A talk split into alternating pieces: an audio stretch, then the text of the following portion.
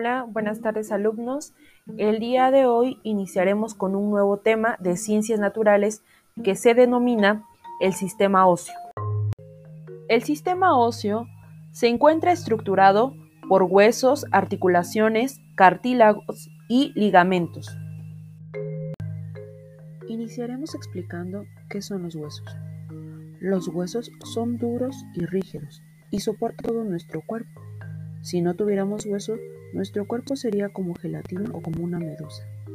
Se tiene alrededor de más de 200 huesos en todo el cuerpo. Un ejemplo de los huesos son el cráneo, la columna vertebral, costillas, entre otros. También tenemos lo que son las articulaciones. Las articulaciones son los puntos donde se unen los huesos y dan movimiento al esqueleto. Para facilitar el movimiento mecánico, proporcionándole suavidad y flexibilidad al cuerpo. Estas articulaciones suelen encontrarse en el hombro, codo, muñecas, entre otros. Dato curioso.